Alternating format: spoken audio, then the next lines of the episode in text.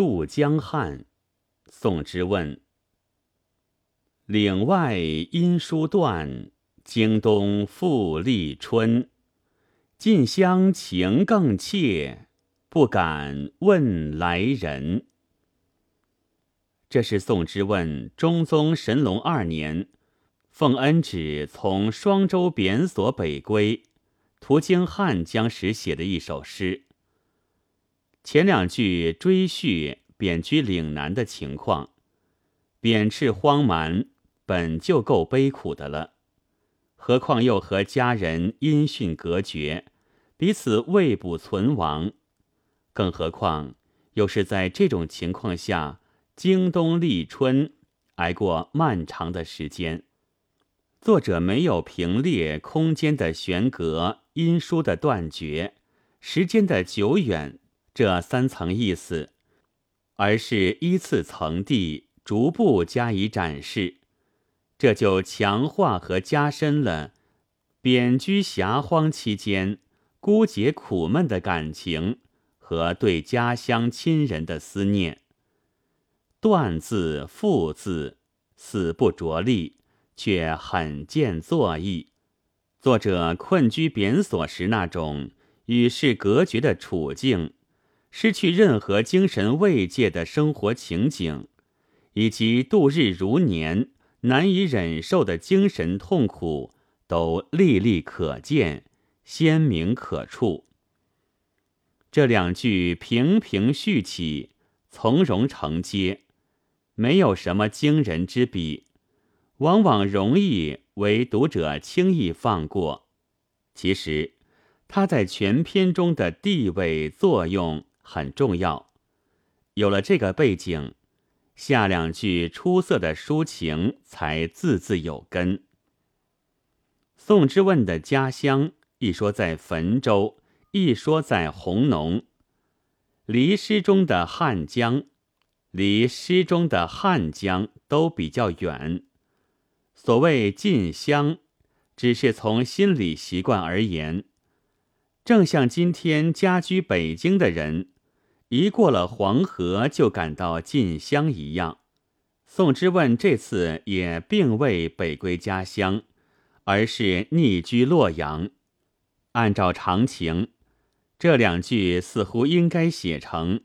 近乡情更切，急欲问来人。然而作者笔下所写的却完全出乎常情。近乡情更切，不敢问来人。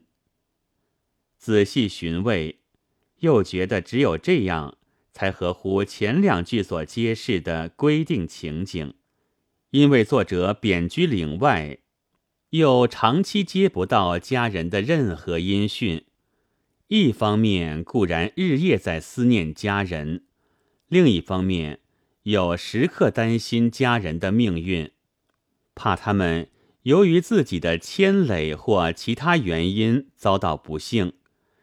因书断的时间越长，这种思念和担心也越向两极发展。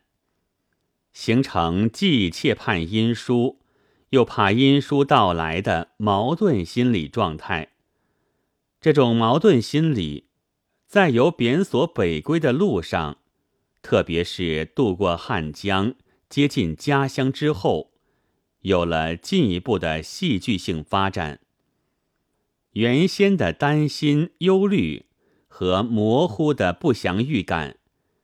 此刻似乎马上就会被路上所遇到的某个熟人所证实，变成活生生的残酷现实。而长期来梦寐以求的与家人团聚的愿望，则立即会被无情的现实所粉碎。因此，情更切变成了情更切，急欲问变成了。不敢问，这是在岭外因书断这种特殊情况下，心理矛盾发展的必然。透过情更切与不敢问，读者可以强烈感触到诗人此际强自意志的急切愿望和由此造成的精神痛苦。这种书写是真切富于情志和耐人咀嚼的。宋之问这次被贬双州，是因为他妹父武后的男宠张易之，可以说罪有应得。但这首诗的读者，却往往引起感情上的某种共鸣。其中一个重要的原因，是作者在表达思想感情时，已经舍去了一切与自己的特殊经历、特殊身份有关的生活素材，所表现的仅仅是一个长期客居异乡、久无家中音信的人，在行进家乡时所产生的一种特殊心理状态。而这种心理感情，却具有极大的典型性和普遍性。形象大于思维的现象，似乎往往和作品的典型性、概括性连结在一起。这首诗便是一例。人们爱拿杜甫《述怀》中的诗句：“自寄一封书，今已十月后，反谓消息来。”寸心亦何有？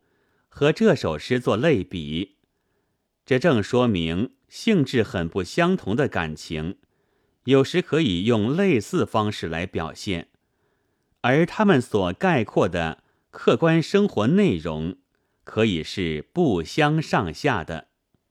本文作者刘学凯朗读：白云出岫。